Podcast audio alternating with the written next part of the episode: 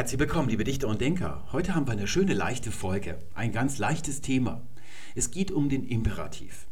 Nicht im Allgemeinen, sondern im Speziellen. Ich werde zwar am Ende auch noch ein bisschen was erzählen oder ganz schnell, das ist eine sehr einfache Regel, die es da gibt, zum Imperativ im Allgemeinen, ob da hinten ein E dran kommt an die Form oder nicht.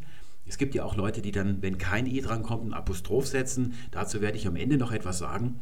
Aber eigentlich geht es um Imperative in der Werbung. Und zwar nicht im Allgemeinen, das ist also gegangen und gäbe, dass Imperative in der Werbung vorkommen, sondern ganz spezielle Irrwitzige. Da sind mir schon so ein paar Kandidaten aufgefallen vor längerer Zeit und ich hatte noch nie einen Fotoapparat oder irgendwie sowas dabei, sodass mir die immer entgangen ist, die Spurensicherung.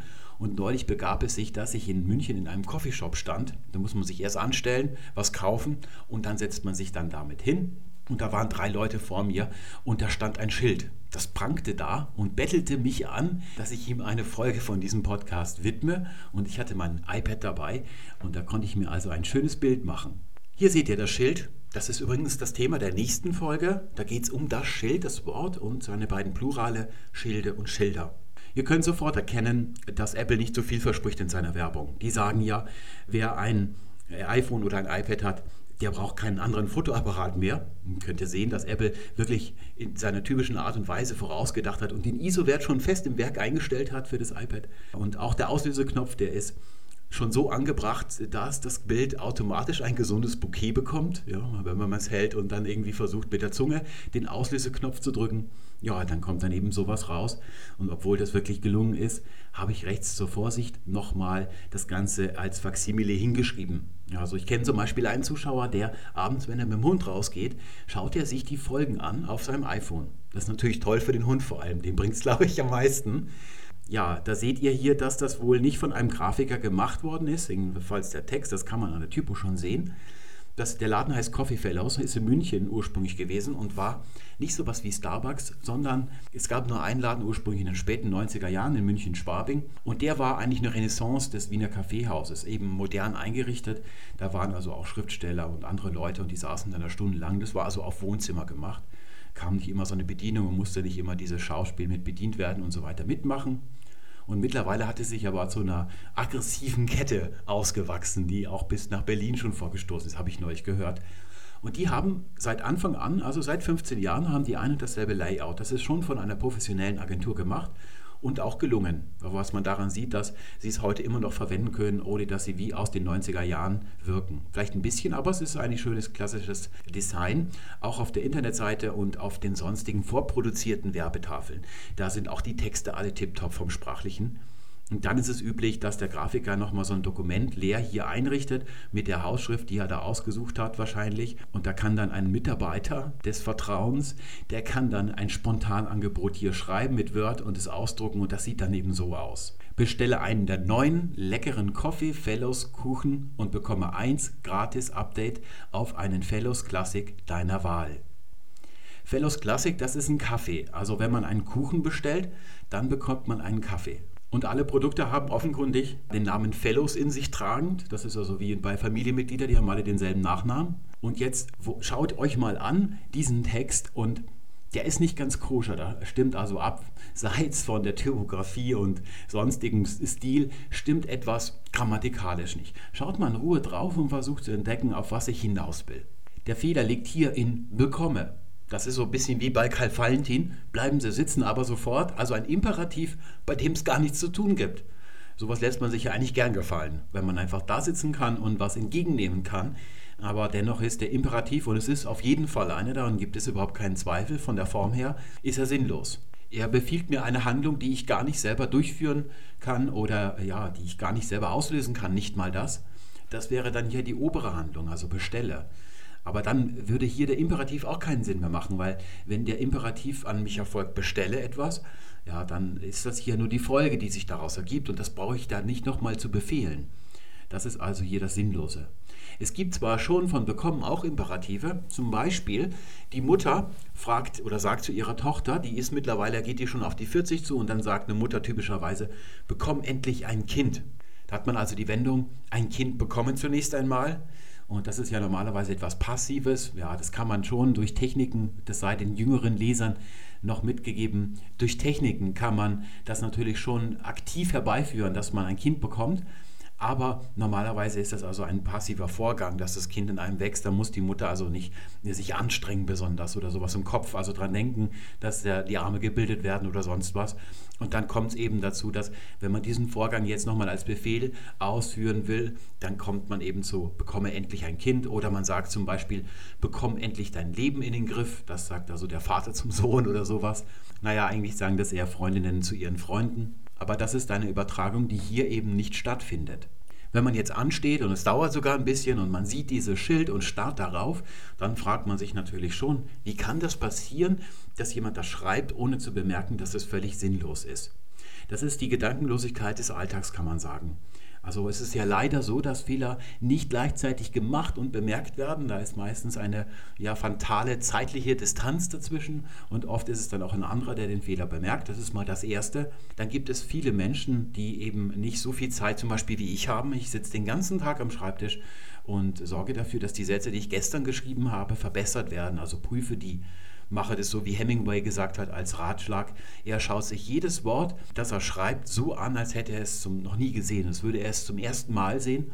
Das ist eben, wenn Texte ganz brillant werden müssen, dann macht man das so. Und das ist eben hier erstmal zeitlich nicht möglich. Und dann ist es auch eine Übungssache. Also da muss man eben ein Leben führen, wo man solche Sachen ständig macht. Das gilt also auch für all die Zuschauer, die mir E-Mail schreiben und sagen, ja, ich habe da einen Fehler und immer, die machen alle Leute und ich reg mich immer drüber auf und können Sie da mal eine Folge drüber machen?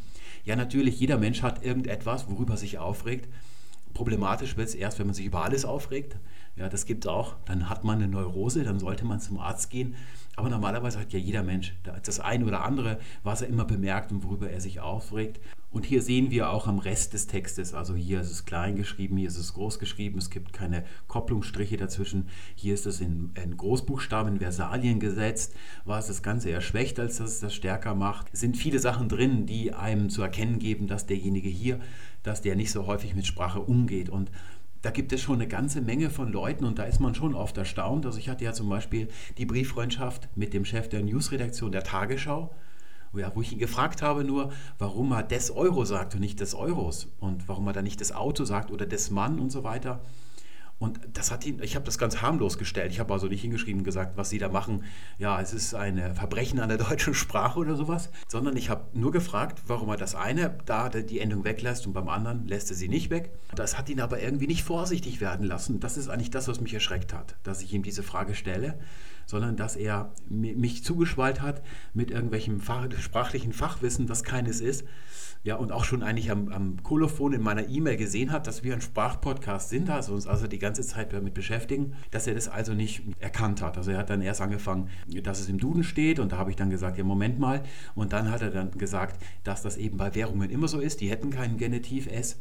Dann habe ich gesagt, Moment, das ist auch was anderes. Das sind Einheiten. Man sagt ja zum Beispiel 10 Kilo Äpfel und nicht 10 Kilos Äpfel. Das ist was anderes. wenn man aber vom Niedergang des Euros spricht, dann ist das eben keine so eine Einheit. Das hat ihn alles irgendwie nicht zum Nachdenken gebracht. Und das ist das, was mich dann schon irritiert hat. Dass man eben, wenn man sowas macht und noch nie darauf hingewiesen worden ist oder noch nie selbst drauf gestoßen ist, das ist natürlich ganz häufig. Es passiert mir auch, dass ich in älteren Texten, die ich geschrieben habe, Sachen entdecke, wo ich mir gedacht habe, das hast du überhaupt nicht bemerkt denn heute siehst du das auf einen Blick. Also das passiert eben nun mal. Und hier ist es passiert, weil da eine Wendung oder ein fester Begriff aus dem Englischen ins Deutsche übernommen worden ist. Hier sehen wir mal eine andere Kaffeekette und die ist in Australien. Da wird Englisch gesprochen und da seht ihr, wo das herkommt, was da in dem deutschen Schild steht. Buy one coffee, get one free. Und das ist so geläufig im Englischen, dass es sogar ein Akronym gibt, nämlich BOGOF. Buy one, get one free. Es gibt sogar einen Wikipedia-Artikel, seht ihr hier, Buy One Get One Free, das ist also auch das Akronym hier. Das ist also eine feste Wendung. Und da sieht man eben auch in Amerika zum Beispiel Schilder, wo das dann so steht, BOGO, Half Off oder sowas hier. Dann weiß jeder, was gemeint ist. Das kann also jeder entziffern, der Englisch als Muttersprache hat. Es findet sich sogar in den Wörterbüchern, hier das Cambridge Dictionary, Burgoff, und da sehen wir hier eine ganz verräterische, das werden wir dann gleich noch entdecken, eine verräterische Definition in which if you buy one thing, you get another of the same thing for no extra cost. Und da sehen wir, dass es hier gar kein Imperativ ist, sondern es ist einfach ein Konditionalsatzgefüge. If haben wir hier. Und dann haben wir you by. Das ist also kein Imperativ, sondern es ist ein Indikativ, der im Englischen dieselbe Form hat. Also formal sieht er genauso aus wie der Imperativ. Das ist schon ein Unterschied zum Deutschen. Hier sehen wir noch Oxford Dictionaries. Und da sehen wir eigentlich das Manko von Wörterbüchern, dass die nichts erklären. Also es wird nirgendwo bestimmt, um welche Form es sich handelt by und get. Was ist das für eine grammatikalische Form? Da würde man natürlich schon sagen, es gibt ja auch viele Imperative, gerade in der englischsprachigen Werbung, dass es sich um ein Imperativ handelt. Aber rein von der Form kann man das gar nicht sagen. Denn im Englischen ist der Infinitiv, der Indikativ und der Imperativ, die sind von der Form her gleich. Ja, es unterscheidet sich natürlich schon. Der Imperativ hat kein You mit dabei, das ist im Englischen nicht üblich andere germanische Sprachen, im Isländischen zum Beispiel, wird immer noch das Du hinten dran gesetzt. Und hier haben wir to noch meistens als, als paar feste Partikel für den Infinitiv mit dabei. Der Infinitiv ist ein Substantiv, ein Verbalsubstantiv. Es gibt ja noch ein anderes. Das eigentliche Verbalsubstantiv im Englischen ist die Ing-Form, also getting. Das könnte man natürlich auch sagen. Buying one is getting two, aber das klingt eher wie ein ABBA-Song. Also das verwendet man nicht. Aber get one, buy one, das könnte also auch Wurzelsprache sein. Also, dass es einfach die Verbalwurzel ist und, und dann wäre es der Infinitiv. Etwas anderes kann es da nicht sein. Es muss ein, jede Wurzel, die man so gebraucht, ist ein Verbalsubstantiv und genau das ist ein Infinitiv. Es kann natürlich auch das hier sein, wo das You und das If weggelassen worden ist, also Kurzsprache. Wenn wir es uns also rein von der Form her anschauen, hat es das Englische da leichter. Wenn wir auf der rechten Seite uns mal die entsprechenden deutschen Formen ansehen, dann erkennen wir, dass es im Deutschen eben nicht so leicht ist. Der Infinitiv hat en als Endung. Das ist das einzige Verbalsubstantiv, das wir haben. Es gibt noch entferntere zum Beispiel, also von beißen der Biss, aber es geht jetzt hier um den wirklichen Verbalinfinitiv und der hat eben en als Endung. In der zweiten Person Indikativ ist die Endung st hinten dran. Das kann es also im Deutschen auch nicht sein, was wir da auf dem Schild gesehen haben, sondern wir haben bekommen oder bekomme, diese beiden Formen. Die Form mit dem E, die könnte natürlich auch ich bekomme heißen, aber das ergibt keinen Sinn, das können wir hier ausschließen. Und die endungslose Form, also mit der Null-Endung, das braucht man hier diese durchgestrichene Null am besten, um das darzustellen, die gibt es nur beim Imperativ, die gibt es bei keiner anderen grammatischen Verbform im Deutschen sonst. Also es muss dieses hier sein, man kommt aus dem Imperativ nicht raus. Und dann gibt es ja noch andere Imperative, das sind solche von starken Verben, die im, in der Infinitivform ein I in der Wurzel haben das ist dann zum Beispiel geben. Da lautet der Imperativ gib mit einem i. Da haben wir also einen Umlaut. Naja, es ist ein Pseudo-Umlaut, werden wir gleich uns noch anschauen. Und da ist es dann noch stärker bestimmt, also festgelegt. Da können wir also sehen, von allein können die hier im Deutschen nicht darauf gekommen sein. Die müssen das aus dem Englischen, wo das hier von der Form her schon einfacher ist, müssen sie sich das hier also rübergeschnappt haben. Das ist mal die Form, aber es gibt noch etwas gravierenderes und das ist der Inhalt. Das deutsche Werbung bekommen bedeutet eigentlich, dass man etwas empfängt. Oder auch etwas übertragen, dass einem etwas gelingt. Da ist immer etwas dabei, was man nicht selbst beeinflussen kann. Es kommt noch so ein äußeres Gelingen des Schicksals irgendwie mit dazu. Man kann zum Beispiel sagen, ich bekomme es nicht hin. Das, es gelingt mir nicht. Also da sehen wir auch an, es gelingt mir, dass das etwas ist, was mir auch entgegenkommt. Und dann haben wir die beiden Beispiele, die ich vorhin schon genannt habe. Bekomm doch endlich ein Kind oder bekomm endlich dein Leben in den Griff. Man kann auch sagen, die Polizei hat ihn bekommen. Gar nicht so häufig. Die Polizei hat ihn geschnappt, sagt man da eher so das ist eigentlich eine Verkürzung, also ursprünglich in die Finger, in den Griff bekommen. Ist auch mehr so zufällig, das ist, oder Glückssache, dass es einem gelingt, das ist also das Deutsche. Das kann man auch im Englischen sagen. The police have got him, muss man also hier have nehmen und nicht has bei police. Das geht also auch im Englischen, aber was das Englische mit to get machen kann, geht weit über das deutsche bekommen hinaus. Wir können jetzt schon sagen, diese Wörter sind erstens nicht mal miteinander etymologisch verwandt. To get ist eher mit vergessen verwandt im Deutschen, sonst gibt es da eigentlich nichts. Und äh, auch wenn sie etymologisch verwandt wären, haben sie einen, so lange ein eigenes Leben als Single geführt in den jeweiligen Sprachen, dass es auf jeden Fall äh, False Friends sein müssen. Das gilt ja eigentlich für jede Vokabel, so zwischen Deutsch und Englisch und jeder anderen Sprache natürlich auch. Ja, manchmal ist der False Friend so klein, dass man das also vernachlässigen kann, aber grundsätzlich vom Prinzip her ist alles ein False Friend. Und da können wir jetzt uns mal ein paar Beispiele ansehen, was das englische to get alles so drauf hat. Zum Beispiel, you can get me at home if you need me. Das bedeutet hier erreichen. Du kannst mich zu Hause erreichen, wenn du mich brauchst. Oder was man auch sagt, get alive. Wenn jemand zum Beispiel Star Wars mit Playmobil-Figuren nachspielt, dann sagt man sowas zu jemand. Das hat sich nicht ins Deutsche hinübergerettet oder das ist nicht ins Deutsche übernommen worden. Komischerweise in Schweden sagt man das fast genauso häufig wie im englischsprachigen Raum. Und da sagt man aber nicht das wörtliche, die wörtliche False Friends Übersetzung, fo et leave. Fo ist mit Deutsch fangen verwandt und das bedeutet heute, dass man etwas bekommt oder auch, dass man etwas darf. Das sagt man also nicht, sondern man sagt skaffa dejet lief, schaffe dir ein Leben. Da benutzt man also im Schwedischen auch ein anderes Wort. Dieses get, das gibt es dort gar nicht. Und da kann man also nicht vorsagen, da haben die Schweden aufgepasst. Ja, die sind ja ziemlich eifrig, ziemlich streberhaft, wenn es ums Englische geht. Und dann kann man noch weiter sagen, get a cup of coffee. Das ist also sehr nahe an unserem Schild dran. Und das bedeutet nicht, dass man eine Tasse Kaffee bekommt, ja, sondern dass man sie sich holt. Man kann auch sagen, I'll get you a drink. Ich hole dir etwas zu trinken, einen Drink. Und dann kann man auch noch sagen, Celia went to the kitchen to start getting their dinner. Ja, Celia ging in die Küche und nicht, um anzufangen, ihr Abendessen zu bekommen, sondern sie bereitet es zu. Also sie macht das Abendessen. Das sagt also dieses to get hier aus. Heißt also Essen machen. Gibt es noch andere Wendungen, die stehen so ein bisschen dazwischen. Get it up.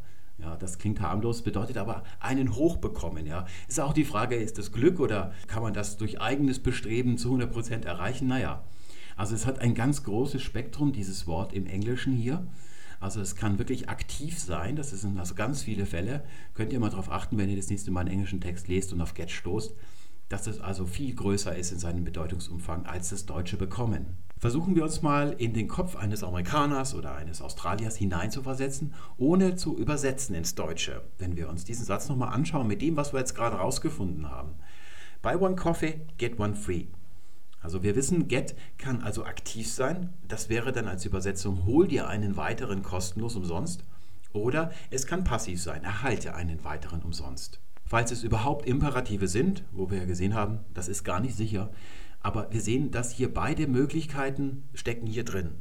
Wir können nicht entscheiden, welche tatsächlich abläuft im Kopf eines Amerikaners, weil wir diese Hürde nicht überwinden können. Wir haben Deutsch als Muttersprache, der Amerikaner Englisch. Und selbst wenn beide die Sprache des anderen erlernen, ist es dennoch nicht ihre Muttersprache. Und da ist es, darum geht es eigentlich, um das Sprachdenken. Und es ist tatsächlich gar nicht so, dass der Amerikaner entweder ans aktive To Get, ans sich holen denkt, äh, oder ans passive, ans Erhalten als dankbares Erhalten. Für ihn ist einfach das Spektrum da. Das ist so groß, beides ist möglich, sodass er hier einfach fühlt, das geht. Das kann man so sagen. Das ist also niemand, man findet es auch im Internet nicht, dass irgendjemand so eine Entsprechung von Bellettre für englische Sprache, dass jemand zum Beispiel so eine Folge hier gemacht hat. Das wäre also ein falscher Imperativ, so wie wir bekommen, ein sinnloser Imperativ. Das findet man nicht. Also offensichtlich geht das im Englischen. Haben wir eigentlich erreicht, was wir hier erreichen können? Es geht uns ja dann nur darum zu verstehen, wie das Ganze ins Deutsche gekommen ist. Es ist eine direkte Übersetzung. To get a letter vielleicht, oder das sagt man ja eigentlich gar nicht so häufig im Englischen. Und dann hat er sich gedacht, ah, einen Brief bekommen, also nehme ich für Get hier das bekommen. So ist das Ganze passiert. Jetzt könnte man natürlich einwenden, dass es eben Werbesprache ist. Ja, da passieren solche Sachen oder werden sogar proaktiv, wie man da sagt, herbeigeführt, dass es also sogar Absicht sein könnte. Aber was sollte das für eine Werbesprache sein? Es gibt ja zwei. Es gibt zwei Werbesprachen. Die erste ist die, die Werbeleute untereinander sprechen, also der Berufsjargon, die Fachsprache. Da schicken mir seit einiger Zeit Werbeagenturen schöne E-Mails. Und zwar genau seit dem Zeitpunkt, als ich das Video über das Genus veröffentlicht habe. Und zwar teilen sie mir neue Wortschöpfungen, Entlehnungen aus dem Englischen mit. Da gibt es ja viele neue Fachbegriffe und die kommen alle aus dem Englischen in der Werbewelt.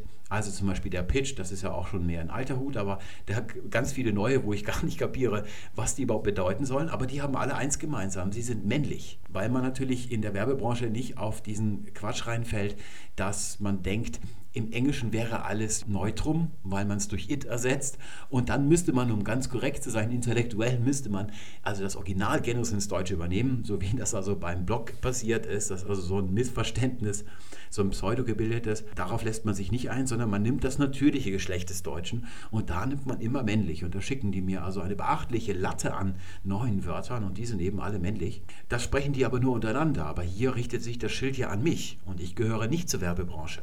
Also das ist also die zweite Werbesprache, die sich von den Werbeleuten an die normalen Menschen richtet. Und das ist Allgemeinsprache. Es gibt zwar Ausdrücke wie die Piemont-Kirsche, wo man überlegt, ja, wachsen da Kirschen? Oder zum Beispiel unkaputtbar für Plastikflaschen, also für die Jüngeren unter euch.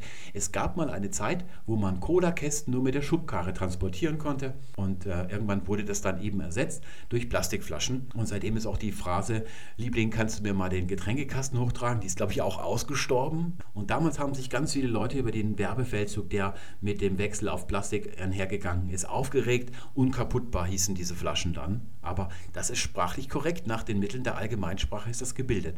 Es ist nur ein neues Wort und es ist aus einem Adjektiv gebildet, also kaputt und dann mit bar hinten dran. Aber das ist durchaus möglich. Es gibt, das ist eigentlich nicht falsch, aber das ist durchaus möglich. Es ist nicht falsch. Es gibt ja auch Ausdrücke wie sonderbar zum Beispiel und sowas. Das klang eben ungewöhnlich und viele Leute hat das auf die Palme gebracht. Da kann ich mich noch gut dran erinnern. Aber grundsätzlich richtet sich diese zweite Werbesprache, also von der Werbeindustrie an die Allgemeinheit, immer nach den Regeln des Empfängers. Ja, nach Friedrich Georg Jünger, dem Angesprochenen gehört die Sprache. Also die sind darauf ausgerichtet, das so zu formulieren, dass es die normalen Leute verstehen und natürlich auch ein bisschen wollen sie da provozieren oder Aufmerksamkeit erregen, aber das ist eben hier nicht möglich, denn in der Allgemeinsprache ist bekomme hier sinnlos einfach dass sich die Werbeindustrie durchaus an die Regeln der Allgemeinsprache hält. Das sehen wir hier in diesem zweiten Beispiel. Es ist auch repräsentativ für das, was professionelle Werbeagenturen machen. Da unten sehen wir im Gelben einen Satz, der ganz ähnlich wie der Kuchen beginnt. Kaufen Sie ein Produkt ab 500 Euro. Jetzt geht es aber anders weiter und zwar mit dem Indikativ. Und Sie bekommen ein weiteres von uns dazu. Der das hier formuliert hat, der hat also erkannt, dass der Imperativ bekomme an sich schon sinnlos ist, weil man das bekommen nicht befehlen kann. Deswegen hat er hier den Indikativ benommen. Das ist der Grund. Also kein anderer Grund kommt in Frage. Also es gibt noch, gäbe noch einen zweiten Grund, aber wir können sicher sagen, dass er den nicht erkannt hat, weil er nämlich einen zweiten Feder drin gelassen hat. Es spielt nämlich keine Rolle, ob da bekommen genommen wird in diesem zweiten Imperativ. Auch hole dir ein weiteres Produkt umsonst wäre auch falsch. Das ist ganz schön viel falsch, kann man da sich vielleicht denken. Ja, nicht nur das. Der erste Imperativ, kaufen Sie oder in einem anderen Schild, bestelle, der ist auch falsch. Es ist alles falsch. Die gesamte Konstruktion ist nämlich falsch. Und zwar deshalb, weil wir es hier mit einer wenn A, dann B-Konstruktion zu tun haben. Und das bedeutet, wenn nicht A, dann auch nicht B.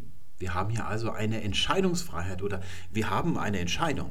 Die wird aber durch den Imperativ getilgt. Der Imperativ sagt kaufe und nichts anderes. Der lässt gar nicht zu, dass man nicht kauft. In der Realität kann man sich natürlich schon weigern, aber hier auf sprachlicher Ebene nicht kaufe und bekomme. Ja, das sind also zwei Imperative und die sind in einer Wenn-Dann-Konstruktion eingebaut. Hier habe ich das Ganze mal als Schema dargestellt und die Beispiele ein bisschen vereinfacht. Wir haben hier eine linke Spalte, das ist die Voraussetzung oder die Bedingung, wenn, und dann haben wir eine rechte Spalte. Das ist dann der sogenannte Hintersatz, sagt man. In Hollywood würde man es Payoff nennen. Ja, es gibt Foreshadowing und Payoff. Also es wird etwas angekündigt, dass etwas passiert. Also bei Harry Potter kann man das ganz toll sehen. Ich kenne da nur die Filme, ich weiß nicht, wie das in den Büchern ist, aber da läuft es immer so ab, dass am Anfang irgendwelche Zeichen sind, dass der dunkle Lord oder irgendeiner von seinen Gehilfen, von seinen Schergen, dass der also im Anmarsch ist. Ja, und dann vermehren sich die Zeichen nochmal, damit man es nicht vergisst, damit es auch jeder kapiert hat. Ja, und dann kommt der dunkle Lord und dann wird, halten die ihre Zauberstäbe aufeinander. Das ist dann das Payoff. Ja, also das andere wäre dann also die Voraussetzung oder die Bedingung. Oder es gibt einen Fachausdruck, den äh, nenne ich ja nie so gerne, den Fachausdruck. Und zwar, weil der ganz schlecht ist, wenn man so viele Grammatikausdrücke weiß. Denn wenn etwas mal seinen Namen hat, dann hört man mit dem Denken auf, mit dem freien Denken. Das hat also einen Grund, warum ich hier Fachausdrücke nur dann benutze, wenn man sie wirklich wissen sollte oder wenn sie hilfreich sind. Und sonst lassen wir sie weg. Hier nehme ich sie mal mit dazu. Also über das Grammatikalische hinausreichend haben wir hier also die Protasis und da haben wir die Apodosis. Vielleicht habt ihr diese Ausdrücke schon einmal gehört, falls ihr einen übereifrigen Deutschlehrer hattet oder einen Lateinlehrer. Und wenn ihr das von denen gehört habt, dann habt ihr wahrscheinlich auch mit auf den Weg bekommen, wie diese Wörter richtig betont werden, nämlich Protasis und Apodosis. Ja, das wäre also die korrekte Betonung. Ja, das ist richtig. Allerdings im Griechischen, im Altgriechischen. Aber doch nicht im Deutschen. Und wenn wir diese Wörter hier haben auf diesem Schema, dann sind es deutsche Wörter. Und im Deutschen wird auf der Penultima sowas betont. Das heißt also Protasis und dort, wo betont wird, wird auch noch gelenkt und Apodosis, das ist die richtige Betonung. Ich meine, sagt ja auch nicht Sokrates, und ich sage dann immer, wenn ihr sowas hört, also sowas Bildungsbürgerliches, müsst ihr immer sagen, ja, wenn Sie Griechisch machen wollen, dann müssen Sie die Ilias auf Griechisch lesen. Zum Beispiel an einem einzigen Wochenende. Ja, das ist Griechisch, aber nicht so ein Quatsch. Denn im Deutschen gilt Penultima-Betonung, heißt das. Die Betonung wird im Deutschen von hinten berechnet eines Wortes, nicht von vorne. Also es wird nicht die erste Silbe betont und wenn das ein B ist, wird die zweite betont. So wird nicht gerechnet, das wissen wir sicher sondern wir haben hier hinten die letzte Silbe, die nennt man Ultima. Die davor, die also der letzten am nächsten ist, nennt man Penultima. Und die drittletzte nennt man Antepenultima. Und hier wird im Deutschen in diesen Fällen hier auf der, auf der vorletzten betont, also auf der Penultima. Protasis sagen wir. Und wenn das A betont ist und die Silbe hier offen ist, wird es auch noch gelenkt und Apodosis nach dem gleichen Schema. Das ist also überhaupt nicht falsch, sondern das einzig Richtige, wenn man diese Wörter in einem deutschen Satz gebraucht weil sie dann deutsche Wörter sind und keine griechischen. Das möchte ich euch mit auf den Weg geben und noch den Ratschlag, wenn ihr solche Leute vor euch habt, die sagen, ja, dass man das im Griechischen so korrekt ausspricht, dann bittet einfach mal darum, dass so die ersten 20 Verse der Ilias zitiert werden, aus dem Kopf heraus. Das muss jemand, der gut Griechisch kann, also können. Wenn das nicht der Fall ist, dann könnt ihr es auch vergessen mit der Griechischkunst.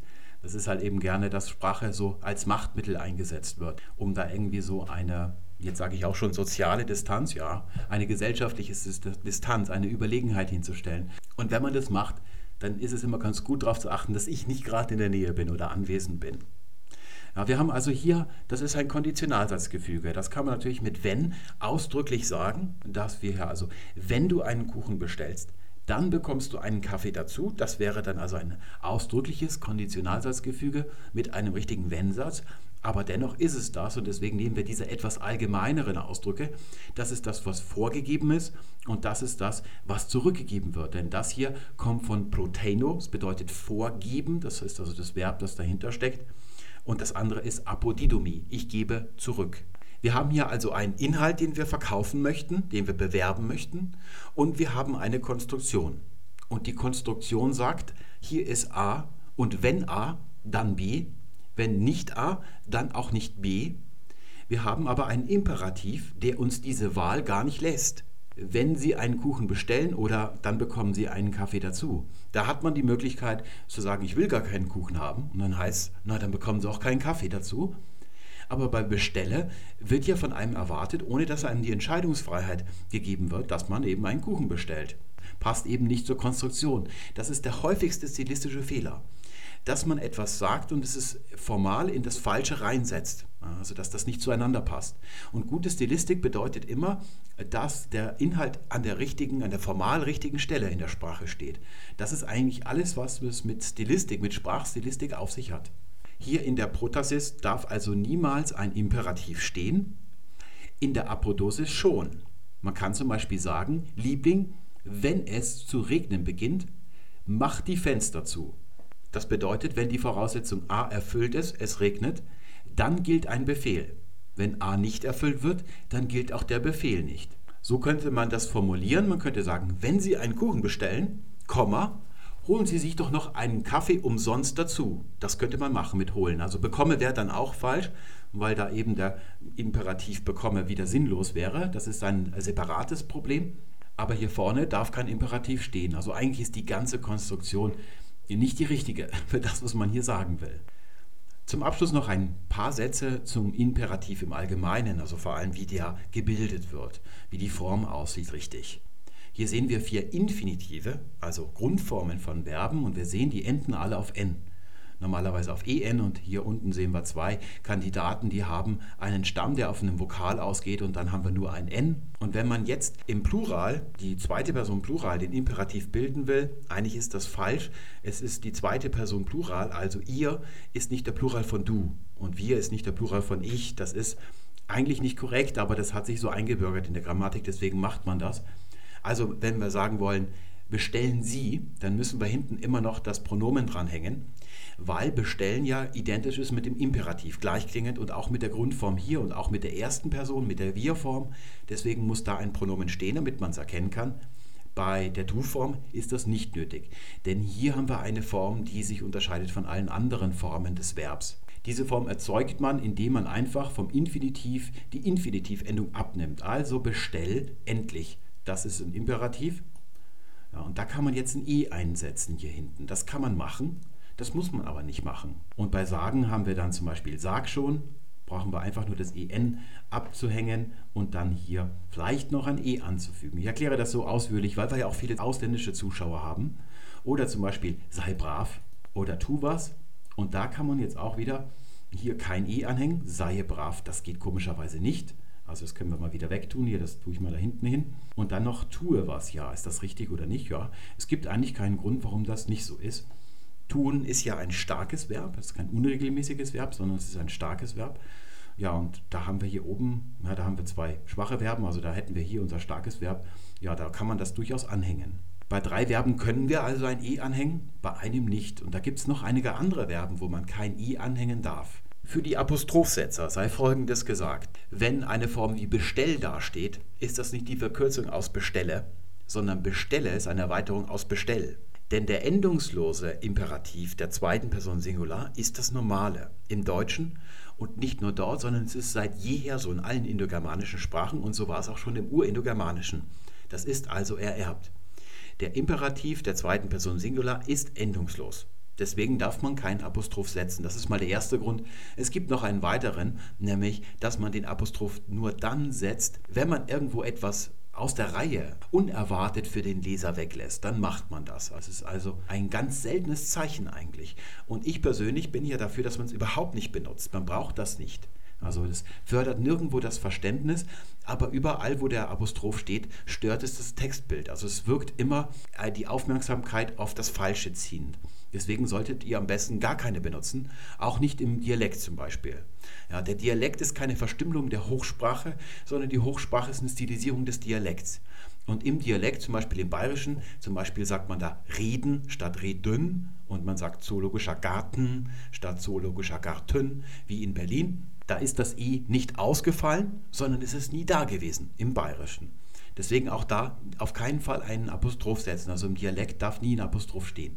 Das sind die zwei Sachen, die ich damals im Video über den Apostroph gar nicht dran gedacht habe. Das ist mittlerweile im Artikel dazu ergänzt, aber jetzt habe ich es auch nochmal für die Videozuschauer gesagt. Wenn man da heute ein E anfügen kann, dann muss das später entstanden sein. Das ist eine Sonderentwicklung. Wo kommt die her? Im Althochdeutschen ist der Imperativ, wir reden jetzt immer nur von der zweiten Person Singular, von der Du-Form, der ist immer endungslos. Bei allen Verben ist der endungslos.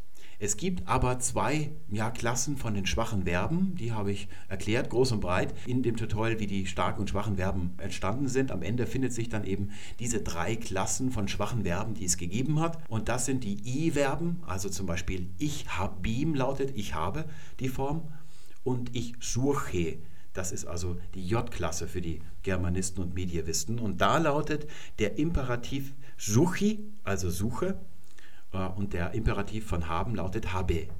Diese beiden Vokale, die sind aber in allen Verbalformen dran. Das ist das Suffix, das ist so keine Imperativendung. Und weil der Imperativ Nullendung hat, steht da das i oder das e am Ende des Wortes und deswegen hat man das so ein bisschen als Imperativendung weiterentwickelt im Deutschen im Laufe der Zeit. Und jetzt im Neuhochdeutschen ist es so, dass alle Verben, egal wie sie konjugiert werden, ein e haben können im Imperativ wenn der Imperativ in der Wurzel denselben Vokal hat wie in der Grundform.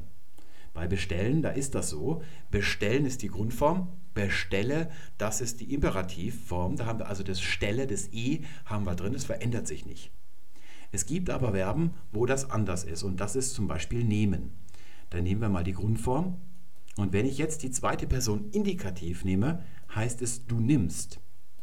Ja, warum verändert sich das E in ein I?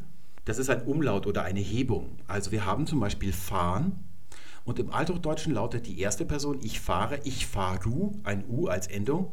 Zweite Person thu feris, da haben wir ein I in der Endung und dieses I lässt das E zu einem I werden. Ja, das I, das es ausgelöst hat, das ist natürlich längst geschwunden heutzutage. Und in der dritten Person heißt es, er fahrit, also auch wieder ein I, deswegen wird das A zu einem Ä. Wir sagen also heutzutage, ich fahre, aber du fährst und er fährt. Bei fahren lautet der Imperativ fahr oder fahre kann man heutzutage sagen, kein Umlaut. Das ist nur bei den Verben so, die ein I in der Grundform haben, kein A. Da wird das E zu einem I. Und zwar wird es, sieht es dann so aus, nimm sagt man, und dieses i ist also nicht wirklich ein Umlaut. Da gab es also, ja, weil es ja eben seit jeher endungslos ist, kann da hinten kein i gestanden haben, dass das ausgelöst ist. Das ist eine Angleichung an diese Indikativform. Du nimmst und nimm. Das hat sich also analog hier ergeben. Und wenn sich der Vokal verändert, wenn das also ist, und das ist nur bei den starken Verben so, die ein e in der Wurzel haben, ja, dann kann man kein e ansetzen. Also man darf nicht sagen nimme. Das könnt ihr von eurem Sprachempfinden her bestätigen, dass das also nicht möglich ist.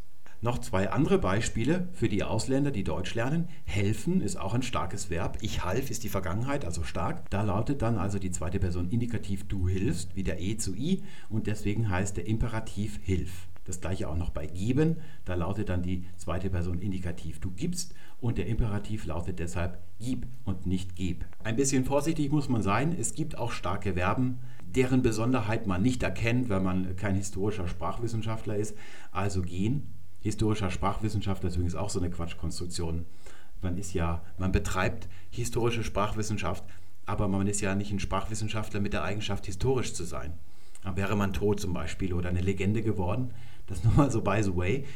Und da haben wir jetzt hier dieses Problem, dass der Imperativ je oder vielleicht noch gehe weg ist und nicht je weg. Das liegt daran, dass dieses Verbum besonders ist. Das ist also kein normales starkes Verb, auch wenn die Vergangenheit ging, da haben wir also einen Vokalwechsel drin. So könnte man eben denken, dass es ein normales starkes Verb ist. Genauso ist es auch bei stehen, da lautet dann der Imperativ steh, weil es auch heißt, du stehst. Eine weitere Ausnahme ist werden, das ist auch ein starkes Verbum. Und da lautete der Imperativ im Mittelhochdeutschen noch wird, wird endlich erwachsen, sagt man zu jemand. Da hat man das heute angeglichen, da sagt man heute werde. Ein weiteres schwieriges Beispiel ist gebären. Wie lautet denn da der Imperativ? Mal so als Testfrage für die Muttersprachler. Also hier haben wir ja ein Ä und ein Ä ist kein E. Also heißt es, du gebierst, ja, nicht du gebärst. Ja, das geht aber auch. Man kann beides sagen. Das Problem ist, dass das eigentlich hierzu gehört, aber dass es anders geschrieben wird und auch ein bisschen anders gesprochen wird. Und deswegen gibt es zwei Formen.